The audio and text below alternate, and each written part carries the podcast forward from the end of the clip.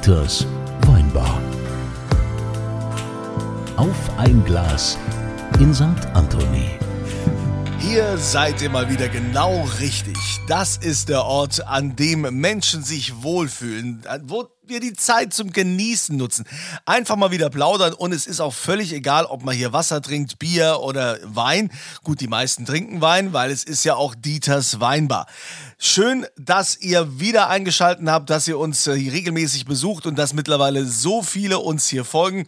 Ähm, Dieter und ich sind ein bisschen getrennt im Moment, weil wir leider, ähm, ja, sagen wir mal, von Amts wegen her getrennt sein müssen.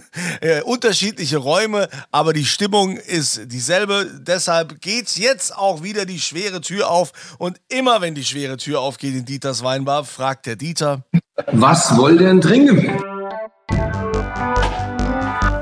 Und diese Frage, die geht heute an das äh, muss ich jetzt mal überlegen, ob ich den Namen überhaupt richtig aussprechen kann. Ich glaube, das muss jetzt, das muss Dieter machen. Neno Marcella. Neno Marcella, was willst du trinken? Zehn Morgen. Haha, was ein Zufall, ne? Zehn So. Morgen? Zehn Morgen, ja. Das ist einer unserer, eines unserer großen Gewächse hier, Kunzilan. Das weißt du, das einzige Riesling GG, was wir haben, was auf Kalk wächst, ist ein Monopol. Und denn, das hätte gern der Neno. Ich habe nichts gesagt dazu. Das hat er wirklich sich selbst ausgesucht. Ja. Okay. Und wie ist der Wein? Ich äh, bin ja quasi entfernt von euch. Das ist ganz lustig. Das ist so wieder typisch, wenn du, wenn du, äh, wenn du einen Wein aufschraubst. Im ersten Moment ist das nichts.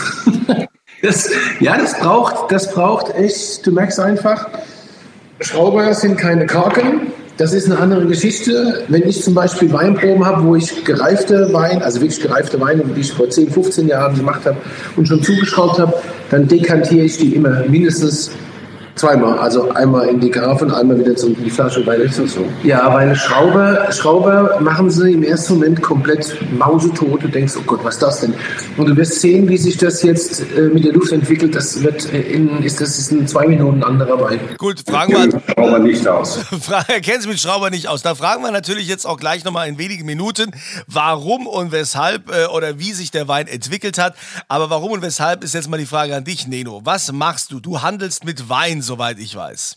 Genau, ich handle mit sehr exklusiven Weinen. Also so der Gesamtüberbegriff oder der Oberbegriff ist Feinweins.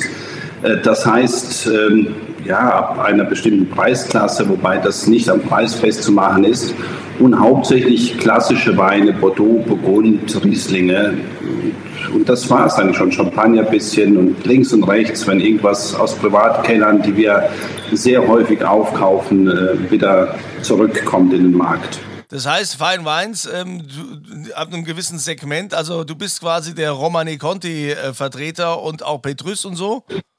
Ja, der Romane Conti-Vertreter gibt es ja einen exklusiven, der wir nicht sind, weil es ist kulturell eben so ähm, ja, äh, gebrandet, dass immer einer pro Land ist. Wir sind das nicht. Wir sind für andere berühmte Winzer wie Rousseau, Mio Comiset und Javel.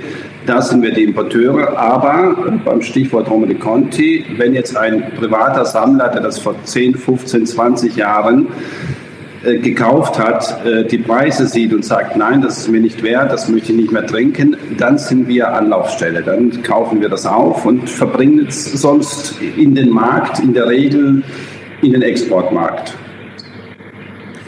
Oh, und du bist jetzt quasi, wo ist deine Homebase? Wir sind im Rheingau, rein zufällig, in Geisenheim. Das hat mit unserer Geschichte zu tun. Wir kommen ursprünglich aus dem Köln-Bonner Raum und dann war äh, zu einem bestimmten Zeitpunkt von Zeitfenster von fünf Jahren die Familie Leibrand, Rewe Leibrand, bei uns beteiligt. Und denen gehörte damals auch das Schloss Weinhardshausen. Und da sind wir 95 umgezogen und 2000 gab es wieder Veränderungen, weil das Schloss wurde verkauft. Der neue Besitzer hatte andere Pläne, hatte auch nichts mit uns zu tun. Wir waren aber damals schon 12, 14 Leute. Und dann kann man nicht sagen, jetzt gehen wir schön nach Hamburg oder München sind im Rheingau geblieben und fanden etwas in Geisenheim, wo wir jetzt seit 22 Jahren eigentlich glücklich sind. Sehr schöne altes Backsteinvilla, schönes, ja. sehr Understatement auch mit riesen Keller drunter Ja. und ja, sehr gut. Also, äh, Kunzilein, ne? Leibrand, der, der große Willi Leibrand. Hast du von dem schon mal gehört? Nee, hab ich, ich bin ja in der Weinbranche nicht so, So, Ah, ja, gut, so war fest LEH. wie du. Das war auch nicht Wein, das war LEH. Das ist äh, Rewe.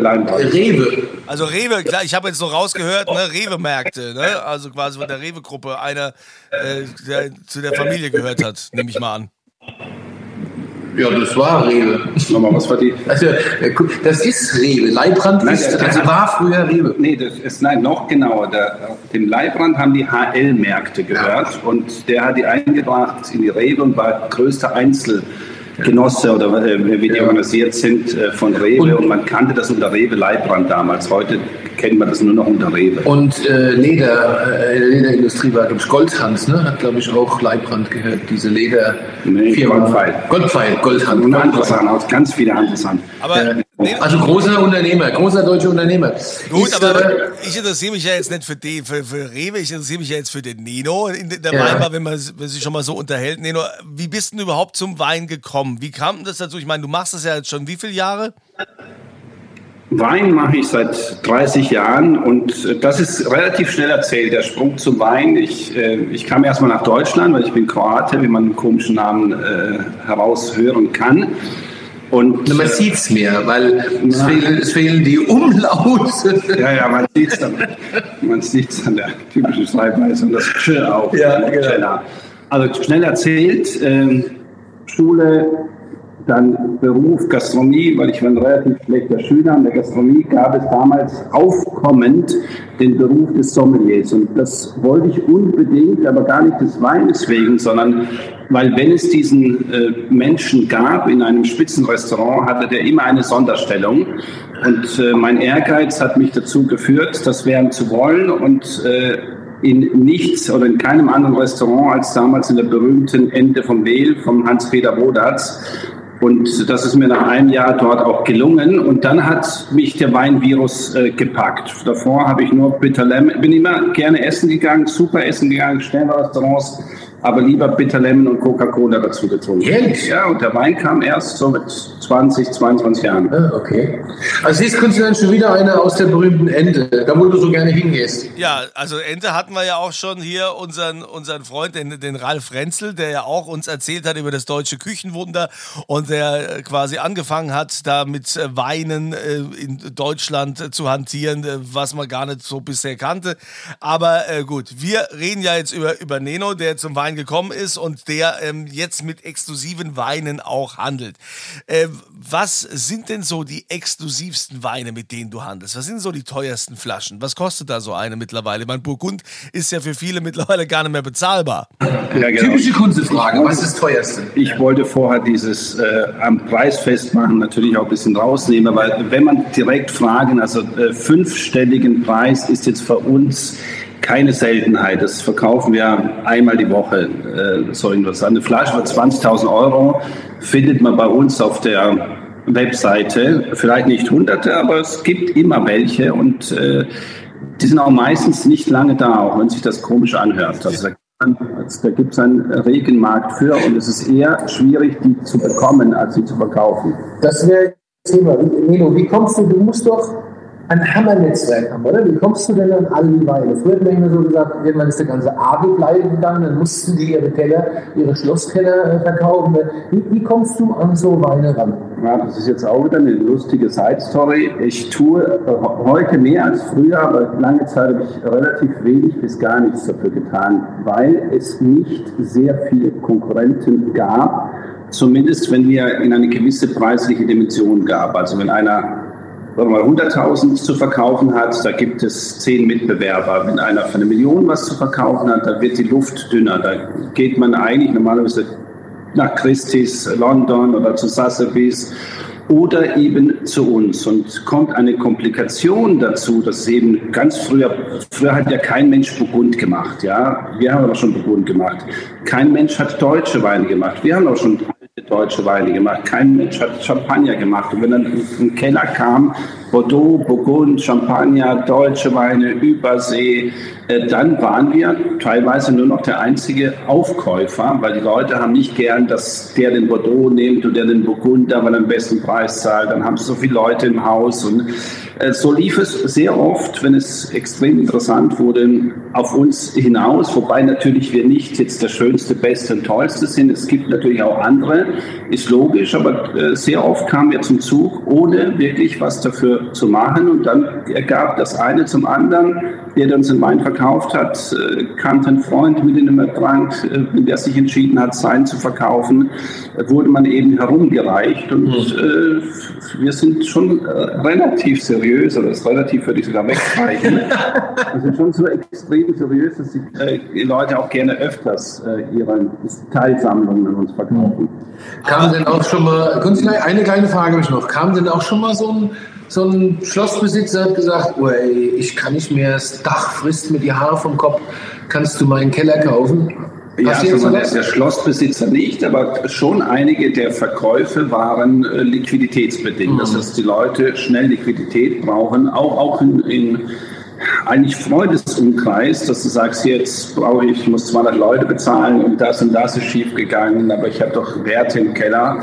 Ähm, und das sind eben, das sind die Vorteile, die ich sagte. Dann schickt man mal jemand weiß ich nicht, einen hohen sechsstelligen Betrag und sagt, den Weinkeller machen wir dann im zweiten Zug. Also das, das sind so diese Wettbewerbsvorteile, muss man sozusagen. Aber das heißt, du bist schon so ein bisschen auch wie ein Anwalt, ne? Also du bist verschwiegen, du sagst nicht, wo es herkommt und das ist doch wichtig fürs Business, oder? Das ist das Wichtigste, ja. ja. Die Leute sind in der Regel nicht interessiert. Manchen ist es komplett egal, das Zeug ist weg und ich habe mich aus dem und dem nachvollziehbaren Gründen getrennt. Äh, aber die meisten wollen kein, ja, keine Öffentlichkeit und kein dummes Gerede. Und gibt es denn noch, Entschuldigung kurz, ich habe ja, noch eine Frage. Okay. gibt es denn, noch, denn noch viele große, also was schätzt du, gibt es noch viele große Sammlungen, viele große Keller mit, mit diesen großen Jahrhundertweinen 45, 59, 61, 21 und sowas? Existiert da noch einiges oder gehen wir da langsam dem Ende entgegen? Ja, das ist jetzt ein, ein zu großer Schritt in die Vergangenheit. Äh, da kommen wir her, aber der heutige Keller hört irgendwo bei Anfang der 80er Jahre auf. Und selbst das ist also eine, eine Kiste Premier Cru Classé 82 komplett ist heute eine Riesenrarität. Das ist ja. das, was damals 59 oder 61 ja. war. Ja. Ähm, und äh, zur ursprünglichen Frage, gibt es die? Es wird natürlich immer weniger, weil die Kauf- oder die, die, die Dominanz oder das Mitschwimmen des deutschen Marktes war extrem in den 80er, 90er Jahren. Da ging eine Menge an dem, was gehandelt wurde. Und das muss man uns äh, jetzt mal bewusst machen. 30 Jahre lang hat sich der ganze Handel für nichts anderes als für Bordeaux interessiert. Also nicht 30 Jahre, natürlich 300 Jahre letztendlich, ja. aber die 30 Jahre, über die ich ähm, sprechen kann, weil es da eine Masse an feinen Weinen wie nirgendwo sonst auf der Welt gibt. Und Burgund ist erst seit zehn Jahren ein Thema. Und diese Bordeaux-Keller, die werden natürlich immer weniger. Und so 95 war der erste Step, wo es immer teurer, teurer, teurer, teurer, teurer wurde. Und die Marge wurde eigentlich schon ab den Chateaus abgesahnt, sodass beim Privatkunden ein so hoher Preis schon in der Subskription bezahlt wurde, dass Gewinne immer schwieriger wurden. Das war in den 80er Jahren, 90er Jahren, teilweise noch Anfang der Nullerjahre möglich. Ähm, aber heute ist es eben nicht mehr so. Mit Leute nicht verkaufen müssen und liegen hinten dran, verkaufen sie auch nicht so. Das heißt, unser großes Problem, was ich vorher sagte, verkaufen ist einfach.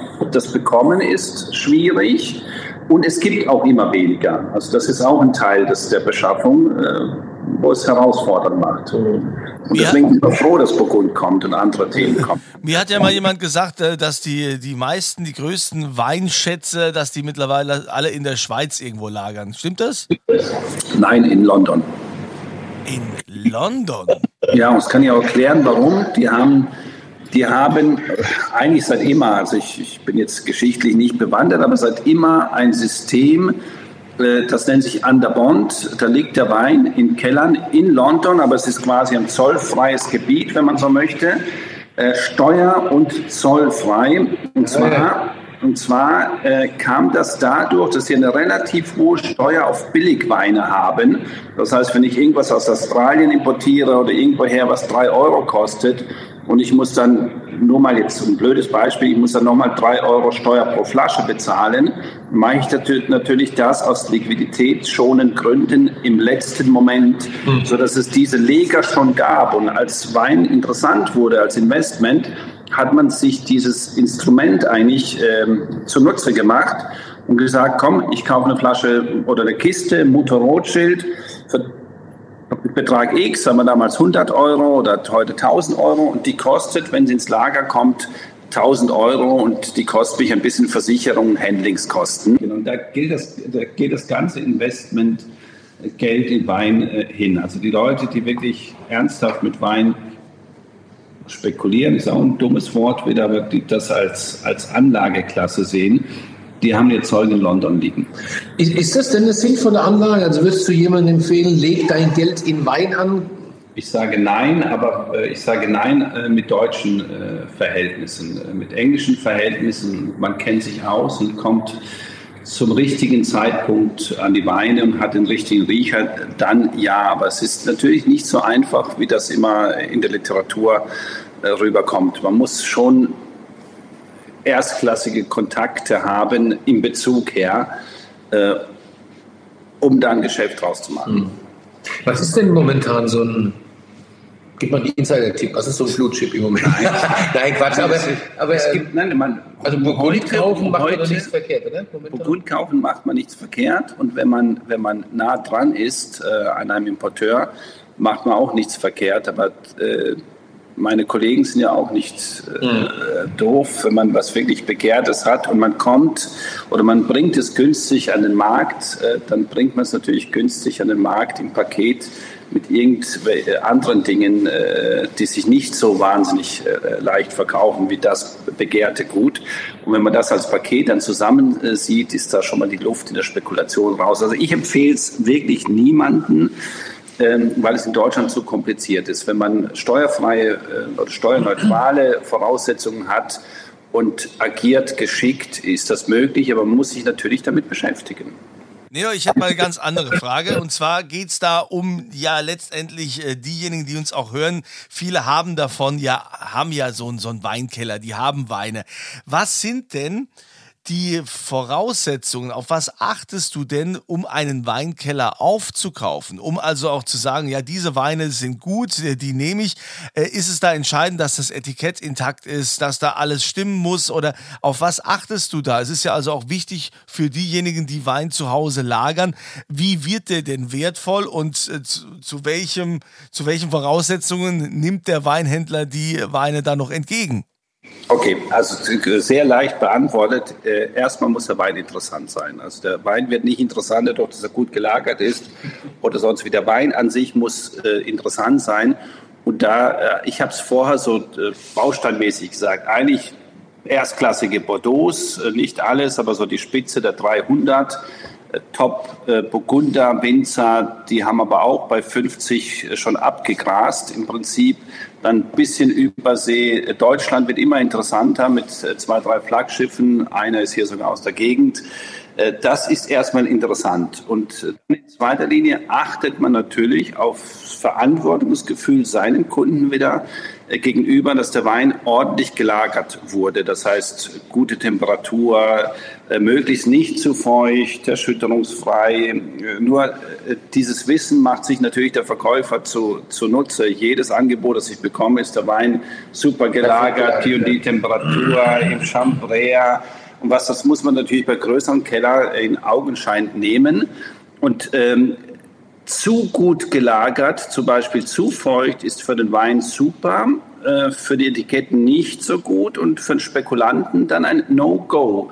Aber mit einem äh, erträglichen Anschlag natürlich für den Trinker, für den, der eine Weinprobe machen möchte, dem ist das Etikett egal oder gerne exklusiven Wein. Und wir müssen nicht immer äh, drei- oder vierstellig gehen, ist natürlich ein ramponiertes Etikett äh, oder auch schmutziges Etikett äh, überhaupt kein Problem wenn der Inhalt stimmt. Und er freut sich dann eben über die Abschläge, die dafür bezahlt werden. Wenn ein Etikett zerrissen ist und eine Kapsel irgendwie defekt oder irgendwas. Es muss nur, der Wein muss nur sachgerecht behandelt worden sein damit man nicht von vornherein irgendein Risiko eingeht, dass das 20 Jahre lang zu heiß gelagert wurde. Jetzt hast du ja gerade gesagt, Deutschland kommt ähm, auch oder rückt in den, ins Interesse der Begehrlichkeit. Das gesagt, ein Kollege aus der Gegend, können wir sagen, ruhig sagen, das ist der Keller, nehme ich mal an. Das ist ja, glaube ich, auch, ist das der einzige mit einem echten Sekundärmarkt? Ähm, als ganzes Jahr. Nee, nee, stimmt gar nicht. Egon Müller natürlich. Müller. Der einzige, der, der von Profil her für trockene Weine gesehen wird, mit einem durch die Bank gesehen, natürlich nicht für einen Gutsriesling oder wie das mhm. heißt, aber für alle Weine, die GG-Status oder sogar eine Stufe drüber haben, haben ist es äh, ist ein Sekundärmarkt und zwar ein sehr lebhafter da. Sehr, also sehr, auf der ganzen Welt auch? Auf der ganzen Welt. Das ist doch toll, ne? Also, super, super. Das finde ich herausragend. Aber und dann haben wir den Egon Müller noch von, von der Saar, klar, mit seinen, mit seinen wahnsinnigen ja. äh, süßen Wein. Mhm. Gibt es noch jemand, so in Sicht, Breuer, habe ich so das Gefühl? Könnte das sein? Ja, Breuer habe ich, auch das Gefühl, aber äh, wir sind zu wenige, das Gefühl haben. Ah, okay. Mal, ne? Von der Qualität und von der Rarität her und mhm. von der Ausnahmestellung ist es sicherlich äh, so, dass man relativ früh schon sagen konnte, es ist nicht ein Nachbar aus Rheinhessen, sondern äh, man, muss, man muss querdenken und äh, kam dann relativ schnell auf die Theresa Breuer, äh, die, ja, die auch eine Vorgeschichte hat mit ja. einem äh, visionären Vater und äh, viele Dinge vernünftig gemacht hat und so gemacht hat, dass man denen, den Kunden, die für so äh, ja, für solche raren Weine in Frage kommen, auch mal 20 oder 30 oder 40 Jahre alten Wein zeigen kann und sagen, guck mal, was deutscher Wein äh, kann. Und das macht natürlich Interesse und das macht natürlich Spaß und das macht natürlich Lust zu sagen, ich kaufe jetzt in 20 oder 21er und in 10 Jahren ist er immer noch super oder noch besser oder in 20 Jahren auch und vielleicht auch äh, gewisse Wertsteigerung. Was mit unserem lieben Freund Wilhelm Weil, wäre das nicht auch so ein Kandidat? Ich sage natürlich, weil der Wilhelm Weil ist ja ein Freund, äh, man muss immer äh, gucken, dass man nichts Falsches sagt. Der Wilhelm Weil äh, steht für einen Typus Winzer. Man, du bist ja auch nicht wahnsinnig weit davon weg. Die haben so einen tollen Premiermarkt. Das heißt, jeder, der Weil haben möchte, hat es. So mhm. gut sind die vertrieben letztendlich. Aber es gibt hinterher nicht genug Power auf dem Sekundärmarkt, mhm. die sagen, ähm, toll, großes Gewächs, Wilhelm Weil finde ich super, hat 50 Euro gekostet, gibt es nichts, ich zahle jetzt auch 80 oder 90. Also dieses Phänomen gibt es bei Wilhelm Weil nicht, aber es ist ein, ein deutscher Ausnahmewinzer mit dem vielleicht am besten gemanagten Weingut. Definitiv, glaube ich auch. Also das heißt, wenn du, wenn du heutzutage auch einen Sekundärmarkt haben willst, musst du dich auf dem, auf dem Erstmarkt ein bisschen rar machen? Wie das immer funktioniert, das ja. ist ja auch immer ein Brief mit sieben Siegeln natürlich. Ähm, ich, ich weiß das auch nicht, warum es manchmal funktioniert, warum es äh, manchmal nicht funktioniert. Es hat nicht immer mit der reinen Qualität zu tun. Also die muss unangreifbar sein. Mhm. Aber es ist jetzt nicht so, dass der Klaus-Peter Keller fünfmal so gut ist wie der Nachbar. Aber die Preise sind es. Mhm. Ja. Mhm. Und bei Egon Müller ist es teilweise noch extremer. Ja. ja da kostet ein Kabinett das Zehnfache wie von, ja. vom dem nächstbesten. Ja, ja, ist unfassbar. War jetzt gerade wieder Versteigerung und da sind ja wieder die Preise gepurzelt. In, ist das denn, findest du, klar, ich meine, als Händler findest du das toll, aber ist das, ist, sind so Preise sinnvoll? Oder stell, stellst du dir jemals die Frage?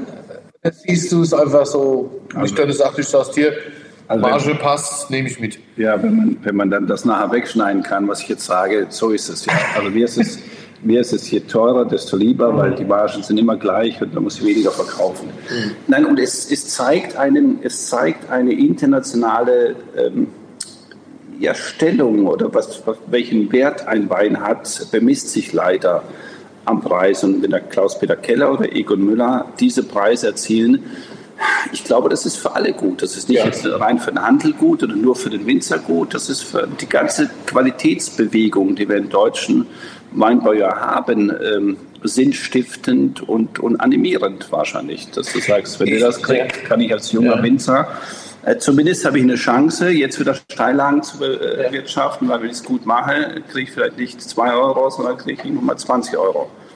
Ich hatte die Tage eine lustige Gruppe von älteren Herren aus Bremen hier, durchaus Wein interessiert, aber jetzt nicht ganz so tief im Thema drin und irgendwie standen die dann auch in Pettental und fanden das ganz toll, weil die sind da durchmarschiert und sage ich, hier Leute, das ist auch schon besonders. Ja, warum? Sich du, da wächst einer der teuersten Weißweine der Welt. Ja, nämlich der, der vom Klaus-Peter Keller. Ja. Und das ist schon enorm, ne? Ja. Findest du, dass äh, deutscher Wein grundsätzlich zu günstig ist? Ja, ganz klares Ja. Also wenn man, wenn man, wenn man äh, das hierarchisch anschaut, also in Deutschland haben wir eine vergleichbare äh, Klassifizierung neu wie in Burgund, dann muss man sagen, die Top-Burgunder kriegen heute für ihren einfachsten Wein äh, das manchmal reicht es nicht mal das, was bei uns ein GG kostet. Und ähm, das kann zum Beispiel jetzt unabhängig von dem, was wir diskutieren, das kann auch ein Motor sein äh, für den deutschen Riesling, weil die Burgunder sind irgendwann mal nicht mehr leistbar. Und der Konsument sagt sich auch, was kriege ich, was kriege ich denn äh, an Weltklasse-Erzeugnissen die noch bezahlbar sind. Und da bin ich ganz, ganz, ganz schnell bei der Spitze der deutschen Weine. Mhm. Ja, weil Bordeaux ist ausgelutscht, äh, Burgund ist sexy, weil es natürlich auch limitiert ist, kleine Einheiten, nur wenig Winzer, die man sich merken muss. Und äh, da ist möglicherweise Riesling äh, ja, das nächste heiße, was durch den Markt laufen wird. Mir kommt es so vor, dass der Deutsche kein so großes Problem mit deutschem Pinot hat, wenn er teuer wird. Mit Riesling, wenn er so Richtung dreistellig geht, wird es ganz schwierig. Aber wenn eine Flasche Spätburgunder Pinot 150 Euro kostet, dann ist es für die Freaks, dann ist es irgendwie okay, weil dann erlebe ich ganz oft, geht im Kopf, geht's los, das ist ja immer noch wesentlich günstiger als diese Qualität so, ja. in Burgund. Ne? Ja, deswegen spielt man vielleicht die Riesenkarte zu wenig aus, weil da wäre man unvergleichbar. Und wenn ich, sobald ich eine Brücke schlagen muss und argumentiere über die, über die, über die Preisrelation, dann äh, meine natürlich den größten Fehler. Ich, das, ich ordne mich dem Leitbild unter und ich sage nicht, das ist deutscher Pinot und äh, der hat ein eigenes Profil und äh, der kann durchaus neben und nicht unter oder über, sondern neben dem Burgunder bestehen. So schön wie eben haben wir das schon lange nicht mehr gehört, dass plötzlich irgendwas in ein Glas eingeschenkt wird. War es Wein oder war es Wasser? Wasser. nee, ist Wein, oder? Erst war es Wein, aber was du geplätschert hast, war es Wasser, ja. Darf ich, nee, noch, darf ich noch was fragen? Ich hatte das ja an, anfangs schon mal gesagt. Also, ich meine, diese astronomischen Preise, was, was so manche Burgunder mittlerweile, was da die Flasche kostet. Äh, ist das denn überhaupt noch darstellbar? Ich meine, du als Weinhändler sagst, naja, ist mir egal. Ich meine, solange es die Leute kaufen. Aber irgendwann als Weingenießer sagst du, ich bin nicht bereit jetzt, äh, dass ich für eine Flasche Weißwein äh, über 1000 Euro bezahle. Ja, natürlich, das ist immer das Handicap. Das, aber es, solange es diese Leute gibt, wird es auch den Markt geben. Das ist, das ist, wir, wir, sind, wir, wir bedienen den Markt und wie gesagt, ich habe dadurch eine sehr entspannte Situation. Äh, wir tun uns eher schwer, den 20-Euro-Wein an den Mann zu bringen, weil das nicht unser Profil ist. Aber ich, ich trinke natürlich auch äh, liebend gerne einen 20, 30, auch 5-Euro-Wein manchmal, wenn er gut gemacht ist. Aber es ist nicht mein Business. Ja? Mein Business ist, äh, Fans für unsere Importe zu finden, die auch teilweise 25, 30 Euro in Burgund anfangen. Ja? Und das andere ist, äh, ja, die Keller zu bekommen, die die interessanten äh, Sachen haben ja, und die möglichst Gewinn bringen in den Markt. Ja, wer ähm, treibt die Preise da in Burgund so an? Sind das, sind das die Asiaten oder sind das die Franzosen selbst, die sagen, oh ja, wir haben nicht so viel davon oder jetzt, jetzt gucken wir mal, wie lange die, die Konsumenten das noch mitmachen? Ja, historisch gab es einen Markt, der, sagen wir mal, den, den Markt verrückt gemacht hat. Erst mit Bordeaux, das ist China. Das war so viel Geld und Reichtum und vor allen Dingen keine man hatte keine Verhältnismäßigkeit. Der deutsche klassische Weinsammler war, als ich anfing, die Generation, die den Krieg miterlebt hat oder die Generation, die von dieser Generation erzogen wurde. Das heißt, man macht viele Dinge nicht. Man trinkt nicht einen Wein, der mehr kostet als 20 Euro oder 50 Euro, 100 Euro. Selbst wenn man das überhaupt nicht merken würde. Ja, man macht das einfach nicht. Und der Chinese, der ganz plötzlich zu viel Geld kommt, der weiß nicht, dass der Wein, der heute 1000 Euro irgendwann mal 30 oder 50 oder 100 gekostet hat. Und er möchte es haben, das ist sexy, da kauft man sich einen gewissen äh, Prestige in der Gesellschaft ein und gut ist und mehr wird nicht hinterfragt. Und äh, letztendlich funktionieren die großen Firmen in der Mode, also die großen äh, Brands in der Mode und so ja ganz genauso. Ja, es, es wird eine Begehrlichkeit geschaffen Und denjenigen, den ich, zu dem ich hochschaue, der trinkt den G-Max, jetzt um beim Beispiel zu äh, bleiben, den kann ich mir nicht leisten, dann hole ich mir die Abzerde oder Moorstein oder irgendwas. Und äh, so funktioniert es letztendlich in dem ganzen Luxussegment. Und das sind wir dann, wenn man diese äh, Preiskategorien aufruft. Leider. Das heißt, aktuell in der aktuellen Situation musst du dir auch keine Gedanken machen, ne? weil Luxus funktioniert ja nach wie vor. Doch, muss mir Gedanken machen, dass ich, dass ich an, an das Zeug rankam. Ja, das aber und wir haben natürlich manchmal, wir, wir haben Krieg in Europa, wir haben äh, komische äh, Situationen bei der Energiebeschaffung. Äh, die Leute merken das irgendwann mal schon. Und sagen wir, unser klassischer Kunde, der nicht nur der Spekulant ist, auch unser klassischer Kunde, bereit ist, äh, mal ein bisschen tiefer in die Tasche zu greifen und sich mal einen schönen Burgunder oder schönen Bordeaux, gar nicht in den Preisklasse, die wir heute ähm, äh, erwähnt haben, zu kaufen, der überlegt sich auch irgendwann mal, wenn er irgendwann 30 Leute entlassen muss oder so, ob er, ob er sich einen teuren Wein kauft, rein, rein aus, aus der Haltung heraus. Und das werden wir schon merken. Also so dass ich jetzt äh, ganz relaxed ähm, in die Zukunft gehe, ist, ist es auch nicht. Aber man, wir haben nur ein Umfeld. Ja, das kann man sich nicht immer aussuchen da muss man das Beste draus tun. Aber dieses ganz Extreme wird wahrscheinlich immer seinen Markt finden, weil es extrem reißt. Ja, dann äh, vielen Dank, lieber Neno, dass du uns hier den Einblick mal gegeben hast, so in deine Welt des Weinhändlers und was da so geht. Und alle, die sich jetzt angesprochen fühlen, die vielleicht noch einen mega Keller haben, ne, also könnt ihr gerne hier Kontakt mit uns aufnehmen. Wir vermitteln dann gegen eine entsprechende äh, Provision. Machen wir das gerne, Dieter. Ne? können Sie leiden. Der Neno, der, ich glaube nicht, dass der Neno dir eine Provision bezahlt. Wenn, dann kriege ich die. ja. Ihr unter euch ausbaden. Und du teilst sie dann brüderlich, hoffe ich mal. Das, genau, das, was es nicht gibt, könnt ihr euch brüderlich genau. Ja. Was gibt's denn Aber jetzt? Ich kann jedem tatsächlich nur mal empfehlen, schaut euch mal die Seite an, äh, Weinart.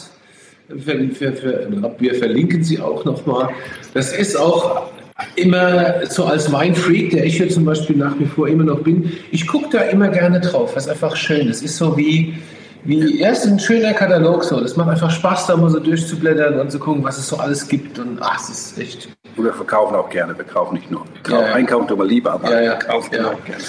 Also es gibt, es gibt eine tolle Sache, ich auch noch, es gibt immer auch so Spezialofferten. Ähm, das lohnt sich auch immer mal reinzugucken. Äh, das, das, ist, schon, das ist schon gut. Also definitiv. Also es gibt natürlich auch wieder was zu gewinnen. Jetzt halt kein 5000 Euro Wein, aber ähm, ich sag mal, ihr müsst ja auch nichts dafür tun, außer hier mitmachen bei unserem, bei unserem Gewinnspiel. Ähm, Dieter, du gibst ja immer einen aus. Was gibt's denn heute? Na, ich dachte, wir gehen jetzt mal in deinen Keller und machen mal deine Bordeaux-Subskription-Kisten auf. Du hast da die Palette, oder? Nee? Du meinst also beim, neben, in, in, deinem, in deinem Poolhaus? Ja, du meinst beim Neno vielleicht im Keller. In meinem Keller, da ist. Also nein, da wir, da wir den Wein ja gerade trinken, würde ich sagen, verlosen wir dreimal eine Flasche 2019, 10 Morgen großes Gewächs. Oh, wie, wie war der jetzt eigentlich mittlerweile? Also ich finde, das, das, das verändert sich ganz enorm. Also ich finde es, nee, was ist das schon? Schmeckt wie zwölf Morgen jetzt. Ja, ja. ja, und ihr bekommt natürlich den Wein, wenn ihr hier richtig liegt bei unserer Gewinnspielfrage. Die findet ihr natürlich auch dann hier unterhalb dieses Podcasts ist der Link und auch der Link auf die St. Anthony-Seite, denn dort äh, steht das dann. Die Frage lautet, in welcher europäischen Hauptstadt liegen die teuersten und ältesten Weine der Welt? Das da bitte dann ankreuzen, A, B oder C, gibt ja mehrere Möglichkeiten und da gibt es die Chance, dreimal eine Flasche 2019er 10 Morgen zu gewinnen. In diesem Sinne sagen wir herzlichen Dank, Neno, für deinen Besuch.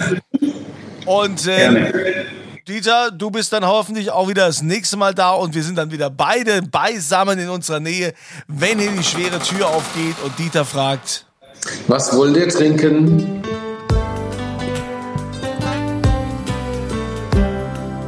Dieters Weinbar. Auf ein Glas in St. Anthony.